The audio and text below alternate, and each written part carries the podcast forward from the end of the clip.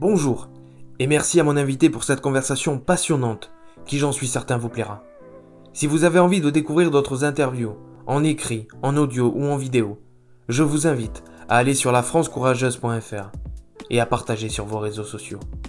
La France Courageuse est une initiative, un terrain où poussent les interactions et les discussions. Bonne écoute. Bonjour Ariel Guillaumeau. Bonjour Baptiste, merci de me recevoir. Merci de prendre le temps de cette conversation qui, j'en suis certain, sera passionnante. Alors pour expliquer un petit peu qui vous êtes, vous êtes avocate au barreau de Paris, sur, euh, spécialisée sur les sujets d'environnement et d'énergie. Merci tout d'abord vraiment de prendre le temps de cette, de cette conversation. Mais pour commencer, j'aimerais que nous, que vous nous partagiez ce qui vous a encouragé, ce qui vous a donné envie, motivé de devenir avocate. C'est une, une bonne question parce qu'il n'y a pas vraiment eu de moment où je me suis dit euh, c'est le métier qu'il te faut, mais ça fait très longtemps que j'ai envie de devenir avocat. Je pense que ça date de la primaire ou du collège. J'ai été bercée par euh, toutes les représentations un peu euh, médiatiques, voilà, un peu peut-être caricaturales qu'on peut trouver dans les, dans les films et dans les séries. Euh, il y avait un petit peu ce côté, euh, voilà, euh, combattre l'injustice, le bien contre le mal. Et puis, petit à petit que j'ai grandi et que j'ai mûri, je me suis dit que c'était un, excellent moyen de porter la voix de mes clients, mais donc aussi d'une cause qui me tenait à cœur. Et, oui, voilà, porter la voix de d'un engagement, pouvoir s'engager à travers mon métier. J'ai compris au fur et à mesure que le métier d'avocat pouvait euh, permettre ce, euh, cet engagement. Et c'est pour cela que j'ai choisi, quand j'ai dû m'orienter en terminale euh, et après à la faculté, j'ai choisi ce métier. Et avec le recul, vous êtes agréablement surprise, étonnée, convaincue de ce choix-là véritablement? Très convaincu, oui. Euh, je pense que le décalage entre ce que j'en imaginais et la réalité aujourd'hui n'est pas si grand dans le sens où j'ai cette idée d'engagement au quotidien. Bien sûr que c'est différent et que voilà, la vraie vie euh, prend le dessus. C'est pas toujours euh, des effets de manche dans les dans les prétoires et c'est très bien comme ça parce que c'est aussi intellectuellement très satisfaisant hein, de passer du temps aussi pour moi, euh, à réfléchir, à, écouter euh, les clients, à essayer de comprendre leurs problématiques et euh, la retranscrire du mieux possible. Ça passe par un énorme travail de préparation que, qui ne passe pas forcément très bien à la télé, mais qui est quand même très très important et très enrichissant pour moi. J'ai pas du tout eu de, décalage, enfin en tout cas de sentiment, oui, de, de, décalage qui m'aurait déstabilisé parce que quand j'ai été à la fac de droit, petit à petit, j'ai fait de plus en plus de stages en cabinet parce que j'avais très envie de découvrir euh, ce métier et je voulais voir comment il était exercé en vrai. Donc j'ai rapidement euh, eu un aperçu du métier de différentes euh, matières, différents types d'exercices. Et donc, j'ai pas, je suis pas tombée de, de trois étages quand j'ai passé le barreau et qu'ensuite je suis devenue avocat. voilà, c'était plutôt la continuité de ce que j'avais déjà expérimenté euh, pendant mes stages à la faculté et qui m'avait beaucoup intéressé, beaucoup motivé. D'ailleurs, c'est plutôt les stages qui m'ont motivé à continuer la fac euh, que l'inverse. C'est ce côté vraiment pratique et métier qui m'a encouragé à aller jusqu'au bout euh, des années d'études parce que c'est pas forcément toujours toujours très facile de rester motivé quand c'est très théorique. J'ai trouvé que voilà, me confronter à la réalité du métier dans une moindre mesure. Hein. Dans les stages, on n'a pas forcément toute la réalité du métier, mais quand même. Euh, ça m'a permis de rester motivée, de me dire c'est vraiment ça que je veux faire. Et donc, euh, ça vaut le coup d'aller au bout et de, voilà, de, de, se battre et de, de passer tous ces partiels horriblement pénibles. J'avais une question justement sur la phase d'apprentissage, donc je vais pouvoir la barrer parce que vous avez déjà répondu euh, en partie à ce sujet. On peut y revenir euh, tout, tout, à l'heure. Euh, J'aimerais aussi vous, interroger sur votre méthode de travail. Est-ce est que, est que vous aimez plaider, travailler sur les dossiers, accompagner, accompagner des clients? On parlera très certainement aussi d'environnement, mais avant, j'ai lu que vous parlez du droit comme une arme. Qu'est-ce que cela signifie pour vous? Bah, c'est ce que je disais un petit peu tout à l'heure, c'est-à-dire que euh, pour moi, le droit, c'est un moyen. C'est pas, euh, on peut, en faire euh, tout ce qu'on veut. Et ça peut se décliner pour tout un tas de combats divers et variés. Il y a des confrères et des consoeurs qui sont par exemple engagés dans la lutte contre les violences conjugales et qui ont décidé de consacrer leur pratique à la défense des victimes de violences conjugales, par exemple. Il y a des confrères et des consoeurs qui sont très attachés à la liberté de la presse, qui vont faire de ce combat une part importante de leur activité. Eh bien, moi, ma marotte, c'est l'environnement. J'ai envie d'utiliser le droit pour assurer une meilleure protection de l'environnement. Ça passe par, euh, d'un côté, un côté un petit peu plus contentieux avec euh, la participation à des procès lorsqu'il y a eu des, soit il y a eu des atteintes à l'environnement, soit il y a des projets qui risqueraient de porter atteinte à l'environnement. Et ça passe aussi par euh, une fonction de conseil à des entreprises ou à d'autres types d'acteurs qui auraient besoin d'accompagnement dans la compréhension et l'application des réglementations environnementales, qui sont parfois, parfois, toujours complexes et nombreuses. Et puis ça passe aussi, dans mon activité en tout cas, euh, par l'accompagnement de porteurs de projets euh, d'énergie renouvelable puisque je pense que c'est une part euh, très importante de la transition écologique et énergétique qui, dans laquelle nous devons absolument nous inscrire. Donc c'est dans cette optique que je pense que le droit peut être une arme, puisque lorsqu'il est mis entre les mains de personnes qui veulent œuvrer pour la protection de l'environnement, il peut permettre, c'est un des moyens qui peut permettre une meilleure protection de l'environnement. Ce n'est pas le seul, bien évidemment, mais en tout cas, c'est le moyen que j'ai choisi. Si j'avais été meilleur en maths, j'aurais peut-être fait ingénieur et j'aurais peut-être contribué à une meilleure protection de l'environnement euh, comme cela, mais je n'étais pas excellente en maths, donc j'ai choisi le droit. C'est dans, dans, le triptyque que je parlais tout à l'heure, plaider, travailler sur les dossiers, accompagner, c'est tout à la fois ou il y a une pratique particulière euh, qui vous qui vous est plus sensible ou dans laquelle vous sentez une certaine utilité, une certaine envie? Oh, Je pense que les trois types de pratiques, ou plutôt les deux types de pratiques, c'est-à-dire d'une part le conseil, euh, sans qu'il y ait de, de, conflit en fait, vraiment dans l'accompagnement des acteurs, on peut pas... Euh, on peut pas y couper parce qu'on a besoin d'accompagner les acteurs qui sont de bonne volonté et qui veulent comprendre, mais juste eux, ils sont dans l'opérationnel, donc ils n'ont pas forcément voilà, les, ni la capacité, ni le temps pour bien comprendre les réglementations et comprendre comment ça doit s'appliquer à leur business à eux.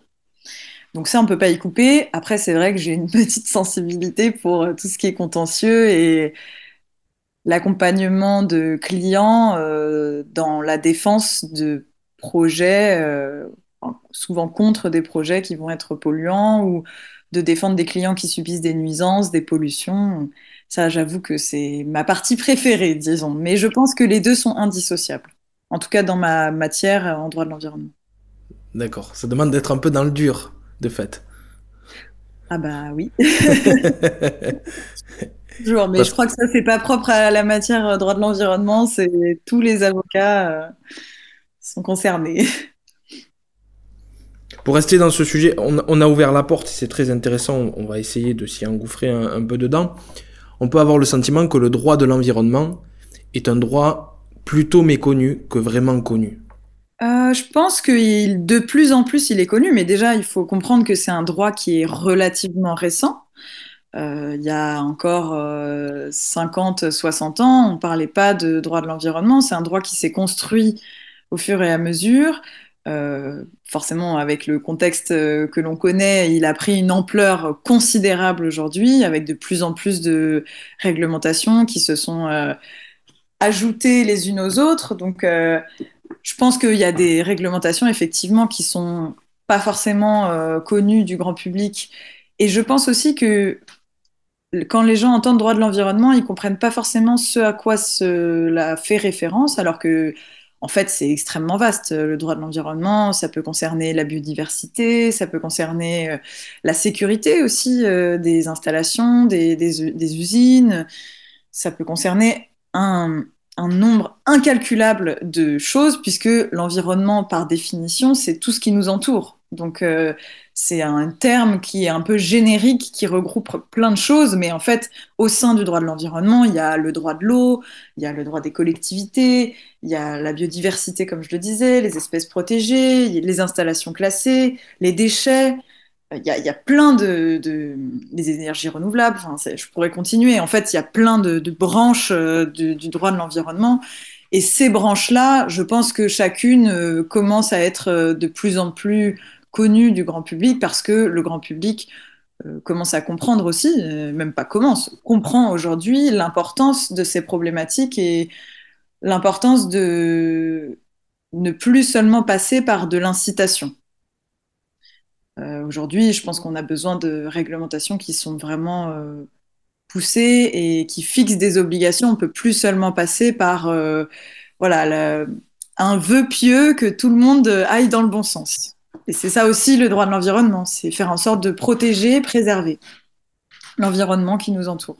En, pr en préparant euh, l'interview, je, me suis attardé un petit peu sur les, différents codes. Alors j'en étais resté à, 60, à 77, mais il y en a 78. Ma question faisait aussi référence au fait qu'il y a énormément de textes, énormément de lois, il y a des amendements permanents. Voilà, ça c'est aussi le propre de la loi d'être amendé, d'être modifié. Mais 78 codes, ça, ça, ça fait beaucoup. Euh, la plupart des gens, ceux qui conduisent en l'occurrence, connaissent le code de la route, d'autres connaissent le code électoral lors des élections, euh, le code des douanes, enfin voilà, il y a, y a, énormément de, de domaines de l'État, la défense, la déontologie des architectes, etc. etc. Mais c'est vrai que par rapport à l'environnement, ma question portait sur le, le fait de, est-ce qu'il n'y a pas beaucoup, énormément de gens qui se font pas accompagner ou qui ne demandent pas justice parce que justement cette, cette méconnaissance ou ce, manque de, de code, d'information leur fait dire qu'ils ne sont pas forcément dans leurs droits. Bah oui, justement, là, c'est, oui, c'est la, la multiplication des réglementations, mais je pense pas que le enfin, la méconnaissance du grand public par rapport à leurs droits tient vraiment uniquement à la multiplication des sources, même si forcément c'est un facteur, hein, bien évidemment. D'ailleurs, euh, on le dit régulièrement, il y a régulièrement des rapports qui nous qui nous condamne en disant il y a toujours trop de lois, trop de lois, trop de lois. Trop, c'est trop, quoi. Le, le mieux est l'ennemi du bien. Je pense aussi qu'effectivement, euh, en tout cas, quand on rencontre les clients, il y a souvent euh, chez certains une espèce de lassitude. Ils ont l'impression que face à eux, ils ont des mastodontes, ils ont des énormes entreprises euh, face auxquels ils n'ont pas forcément le choix. Il y a une espèce de, de, fatalisme et oui, de fatalité, de, de, se dire finalement j'ai aucune chance face à ces mastodontes, euh, j'ai aucune chance face à ce projet. Bon bah ça a déjà été voté, euh, la commune est pour ou je sais que, il, que enfin après c'est de la, politique interne, le, le, la, société connaît un tel du conseil municipal, on n'a aucune chance, donc c'est même pas la peine d'y aller. Et c'est faux. C'est vraiment c'est faux. C'est le juge est aussi là pour euh, trancher ce type de conflit et il est censé être complètement euh, impartial vis-à-vis -vis de toutes ces circonstances-là. Et c'est important aussi de dire aux gens, vous avez le pouvoir d'exercer votre voix même en matière d'environnement, même pour des projets finalement où vous disiez, bah vous vous diriez c'est la force des choses, je peux pas m'y opposer, bon bah c'est normal, on construit ici, bah oui c'est la force des choses, on va construire, on va bétonner, bah on n'a pas trop le choix. Si, euh, si, si, il y a vraiment le choix. Tout le monde a le choix à toutes les étapes de la chaîne, à toutes les étapes de la chaîne. Donc il faut s'emparer en fait de ce, pouvoir que vous avez, tout un chacun euh, en tant que citoyen que nous avons, moi, aussi euh, de pouvoir euh, élever la voix avec ou contre hein, des projets. C'est pas forcément euh, en opposition en permanence. Au contraire, parfois ça peut être soutenir des, projets qui, ont une vraie vocation euh, positive et un vrai impact positif sur le territoire. Mais c'est important de comprendre que chaque citoyen a ce pouvoir-là et que parfois ce qui lui manque, c'est simplement l'interlocuteur qui va lui dire vous avez euh, telle situation, je vais vous aider parce que bien, on va pouvoir appliquer telle ou telle réglementation. Et vous n'êtes pas seul, surtout. Vous n'êtes pas seul et je vais pouvoir vous accompagner. Et dans ma tête, cet interlocuteur-là, en tout cas pour euh, ce qui me concerne, c'est l'avocat en droit de l'environnement dans ce type de projet. c'est très intéressant. C'est très intéressant parce que le point de départ de ma question était est-ce que c'est la, la technique euh, et la théorie qui peut être problématique En réalité, l'une des principales problématiques, c'est les interlocuteurs, les professionnels, le fait d'être accompagné, d'être aidé, d'être conseillé. C'est ça. Oui, je pense parce que je pense qu'on a tous été découragés face à plein de problématiques euh, diverses dans notre vie. C'est pas forcément euh, des, des, choses comme des projets environnementaux à côté de chez nous, mais il y a plein de choses où on se dit bon bah voilà, tant pis, je laisse tomber. Et mon rôle, c'est de dire non, on laisse pas tomber, on y va, on va se battre. Et souvent, d'ailleurs, c'est une, relation euh, à double sens. C'est les clients qui viennent et qui sont motivés, et puis au bout d'un moment, bah forcément, la motivation, au bout d'un an, deux ans, trois ans, euh, commence à être un peu euh, érodée, parce que les combats judiciaires, ça dure longtemps, la justice manque de moyens, les délais sont interminables. Et puis là, du coup, c'est encore une fois le rôle de l'avocat de continuer à soutenir, à accompagner le client pour lui dire on lâche rien, on va aller jusqu'au bout. Par rapport à ce code de l'environnement, vous sentez que, sans faire une, sans faire une critique du code en lui-même, mais euh, les recherches sont faciles, sont, c'est compliqué, c'est difficile, ou rapidement euh, euh, on arrive à trouver la solution, le texte qui correspond? Je dirais que la difficulté, c'est pas forcément de chercher dans le code, c'est de comprendre les articles entre les différentes réglementations, parce qu'au sein du code, il y a plein de réglementations différentes. Je l'ai dit tout à l'heure, les réglementations sur la pollution de l'air, de l'eau, les sols, les espèces, il y a plein de, plein de types de réglementations différentes. Et surtout, il n'y a pas que le code de l'environnement. Euh, qui parle d'environnement. Ce serait trop facile. Il y a plein d'autres euh, codes, il y a plein d'autres réglementations et législations qui se trouvent en dehors. C'est beaucoup plus large que le code de l'environnement, le droit de l'environnement. Donc il euh, n'y a pas forcément, je pense que la difficulté, elle réside pas forcément dans le fait de trouver l'information, en tout cas lorsqu'on est avocat, c'est plus comment utiliser la réglementation et la législation existante pour euh, accompagner le récit du client et euh, s'en servir pour, et bah, par exemple, combattre tel ou tel projet qui va être très polluant. Et ça implique, comme c'est un droit qui est relativement je vais pas dire nouveau parce qu'il faut pas exagérer, mais en tout cas, un droit qui est vraiment en constante évolution, ça implique une certaine créativité avec euh, les textes. Et surtout les textes euh, qui sont dans le code de l'environnement. Le, fait de pouvoir aller devant le juge et de dire, bah, ce texte-là, je pense que vous devriez l'interpréter dans ce sens-là parce que euh, eh bien, c'est ce qui va permettre une meilleure protection de l'environnement. Et après, une fois que vous avez réussi à faire juger euh, une telle décision, ben, vous avez fait évoluer le droit de l'environnement. Et donc, avec une affaire, il y en a dix derrière qui, pourraient être jugées de la même manière. C'est aussi ça qui est très intéressant en tant que, que juriste et en tant qu'avocat, c'est d'avoir pouvoir avoir cette imagination et cette créativité par rapport aux textes qui existent déjà. Très intéressant. Très intéressant. Je trouve en même temps que vous arrivez à donner envie de faire ce métier-là, de pratiquer le, droit, parce que la façon dont vous en parlez, avec passion, avec, euh, ferveur, avec courage, ça donne aussi un autre regard sur, euh, sur la pratique d'avocat. Est-ce que vous pensez que c'est lié à la génération ou c'est dans la façon d'aborder son métier? Oh non, je pense pas que ce soit lié à la génération parce que des avocats euh, qui sont passionnés et qui parlent avec ferveur, euh, j'en ai plein autour de moi et ils ont tous les âges et ils, sont, inspirent tous les jours. Donc je pense pas que ce soit une question de génération. Par contre, là où peut-être il y a une question un peu plus de génération, je dirais que c'est d'associer cette euh, question de l'engagement à la question du métier d'avocat. Je le vois de plus en plus euh, autour de moi, mais bon, c'est vraiment complètement empirique. J'ai pas du tout fait d'études pour valider cette opinion. Mais c'est vrai que j'ai l'impression que de plus en plus de personnes de ma génération euh, ont envie d'avoir un, engagement qui est attaché à leur pratique, euh, que ce soit avocat ou d'autres types de métiers d'ailleurs.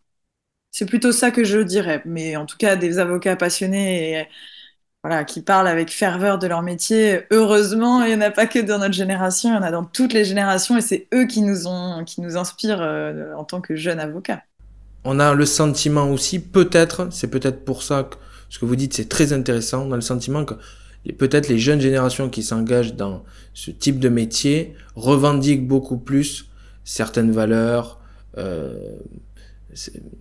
sans tomber dans le militantisme, mais quand même, il y a, y a quand même cette quête de sens qui est de dire, moi je crois en ça, donc je vais défendre ça véritablement. Euh, violence euh, subie au travail, par exemple, l'environnement, ça peut être aussi les animaux. De plus en plus, je vois de plus en plus d'avocats, de juristes s'engagent pour le bien-être animal. Je trouve quand même qu'il y a une volonté de conviction vraiment poussée. Oui, effectivement, je pense que et je pense que ce métier, il y en a plein d'autres, mais ce métier fait partie des métiers qui nous autorisent à nous engager pleinement.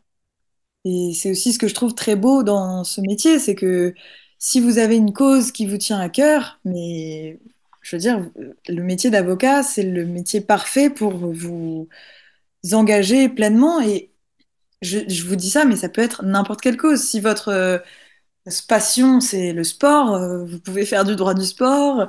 C'est, pour moi, c'est aussi, c'est aussi ce qui a fait que j'ai choisi ce métier, c'est la liberté. Pardon. C'est la liberté qui, le, qui permet, en fait. La liberté et l'indépendance euh, de l'avocat, c'est les grands principes, euh, ça fait partie des grands principes qui régissent notre profession. Et c'est aussi ça qui m'a attiré vers cette profession. Et je voudrais dire s'il y a des jeunes qui nous écoutent, c'est un métier merveilleux qui vous permet de vous engager. Ça ne veut pas dire que c'est facile, mais si vous avez une cause qui vous tient à cœur, une injustice qui vous tiraille, je veux dire, c'est le métier idéal. Sans rentrer, sans être confronté à la, le respect vis-à-vis de vos clients, en tout cas une obligation de d'opacité par rapport au dossier, est-ce qu'il y a un dossier, un sujet, un conseil que vous avez dû faire et qui, qui, est marquant, que vous aimeriez, que vous pourriez partager avec nous?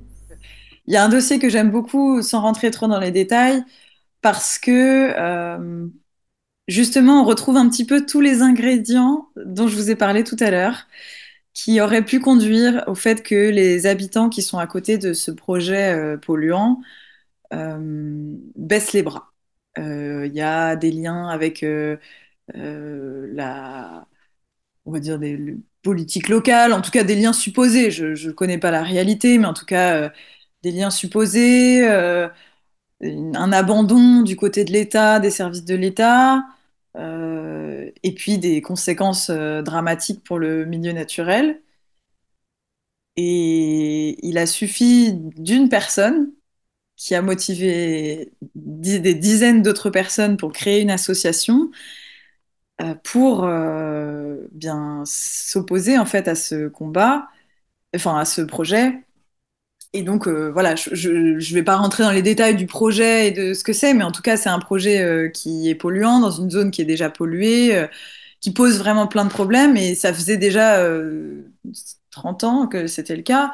Et aujourd'hui on a des riverains qui se sont organisés, mais à partir de, à la base, à partir de rien, à partir de une personne qui s'est dit je vais appeler mes voisins et voir ce qu'ils en pensent et, on ne peut pas laisser passer ça. Et c'est aussi le message que je voudrais faire passer. Il suffit d'une personne.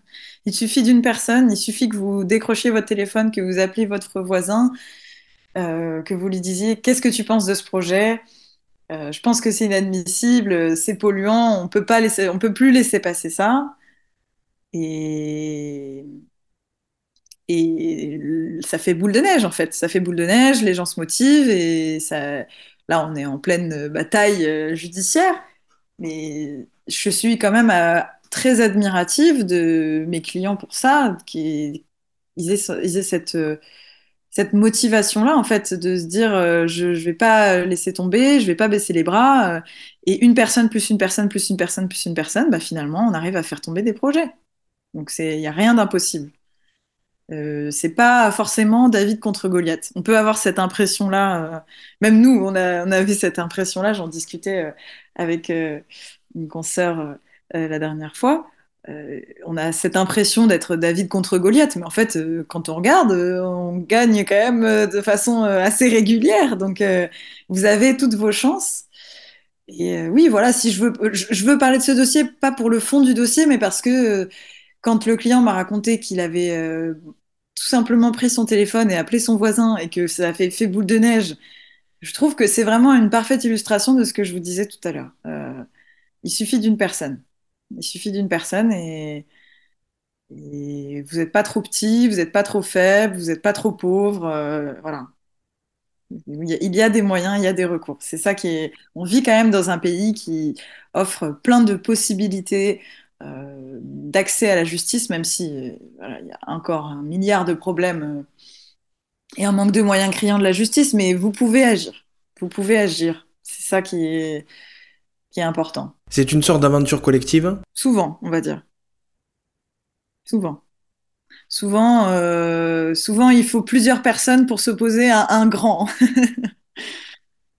En tout cas, euh, plusieurs personnes qui se regroupent en un collectif, euh, c'est souvent comme ça, effectivement.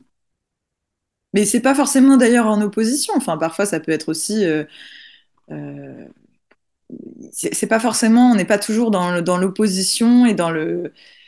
Ça, ça serait parfois contre-productif. Le but, c'est aussi d'encourager les initiatives positives aussi. hein. Ça peut être, ça peut être ça, mais. Ça demande du courage, je pense, pour euh, rester dans le thème de- du podcast. Ça demande du courage quand même de se dire, euh, bon, bah, je vais prendre sur mes épaules euh, ce combat, alors que je pourrais très bien regarder ailleurs. Ça, j'admire ça. J'admire beaucoup ça chez mes clients. On en parlera tout à l'heure avec la question rituelle de l'interview La France courageuse sur le courage.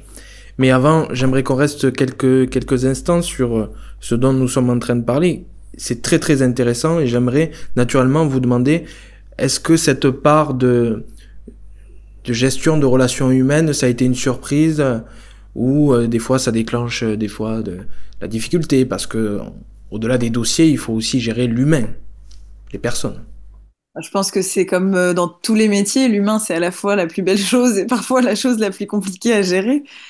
Euh, c'est ce qui fait qu'on crée des belles relations au fur et à mesure avec euh, certains clients qui sont euh, engagés, reconnaissants, et nous, on est reconnaissants aussi. Et puis parfois, bah forcément, il y a des, y a des plus de difficultés, mais c'est une relation à double sens, comme je le disais tout à l'heure. Le client nous nourrit et nous, nous nourrissons le client. Donc c'est ça qui fait aussi la beauté de ce métier. S'il n'y avait pas de clients, j'aurais pas de métier. Donc je pourrais pas euh, vivre sans ce côté euh, humain euh, qui fait toute la richesse du métier. Et d'ailleurs, je veux dire, quel intérêt? S'il n'y avait pas l'humain, quel intérêt de faire tout ce qu'on fait? C'est, c'est pour eux qu'on fait tout ça. Et vous avez le sentiment des fois que vous êtes plus qu'une avocate, une conseillère, quelqu'un qui est à côté, qui soutient, qui remotive, qui réconforte? Je pense que je suis dans un contentieux où, il y a quand même un certain, la plupart du temps, euh, ça touche pas aussi profondément et personnellement le, le client que lorsque voilà, on parle de droit de la famille, euh, de divorce, euh, de droit du travail, de violence au travail, euh, ce genre de choses. Je pense que les clients sont quand même, on va dire, un cran plus détachés euh, dans le bon, enfin, dans le bon sens du terme, hein, euh, au sens euh, plus rationnel et pas forcément, Dans l'émotion. voilà, dans l'émotion exactement. Euh, mais euh, évidemment, il y a des moments, euh, mais c'est, enfin, ça me dérange pas. Je, effectivement, il y a des moments d'émotion aussi. Je pense à une audience où j'ai vu une cliente, ils étaient venus en nombre, pareil, un collectif, et j'ai vu une des clientes partir en larmes de la salle parce que l'idée que son cadre, enfin, son environnement, son village soit défiguré par un projet euh, lui était complètement insupportable. Et euh, je peux l'entendre aussi quand ça fait euh, 50 ans que vous vivez au même endroit, que c'est votre euh, havre de paix, votre, euh, votre coin de paradis et que vous avez l'impression qu'on va complètement le détruire euh, c'est très difficile à vivre. Donc euh, oui, il y a forcément des émotions, mais je pense que j'y suis sans doute moins confrontée que des confrères qui sont dans des, matières un petit peu plus, qui touchent plus encore plus personnellement euh, les clients. Ça, c'est sûr.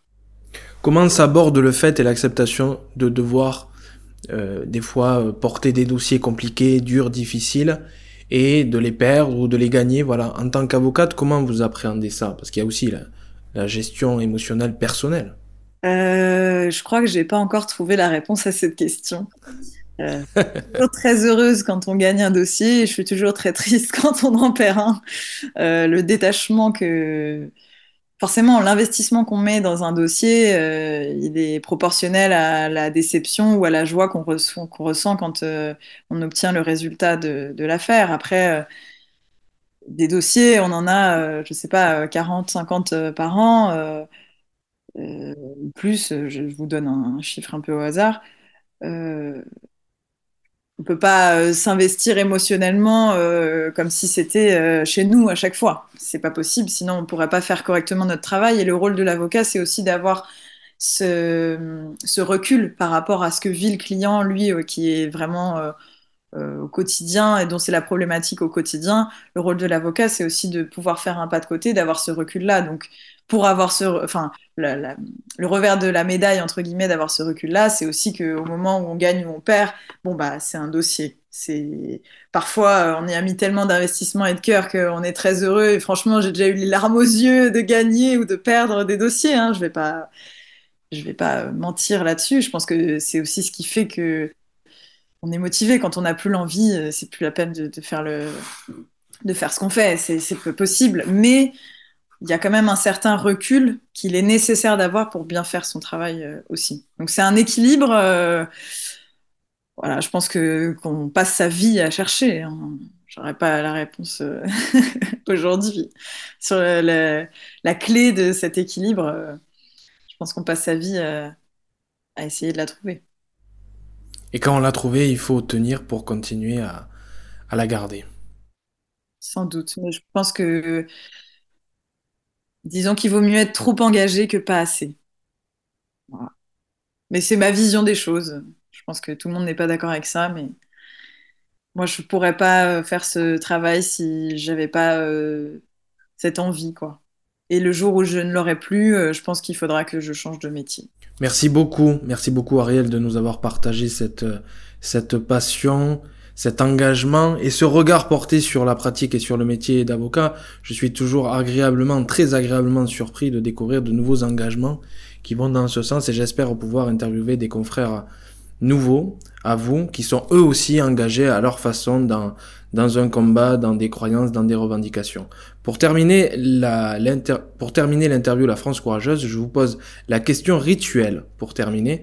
Quelle est pour vous votre définition, votre vision du courage? Je crois que le courage, c'est pas forcément quelque chose qui fait du bruit, euh, quelque chose qui est euh, voilà, très public, euh, très flamboyant. Il y a certains moments dans la vie où simplement réussir à se lever le matin, ça peut demander beaucoup de courage.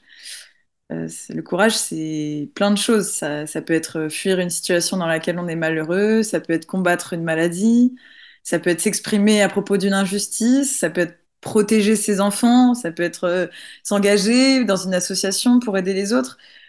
Je pense que pour, pour moi, le courage, c'est avant tout faire ce qui est juste ou ce qui est bon pour nous, même si ce n'est pas forcément la voie la plus facile à emprunter. C'est ça pour moi le courage.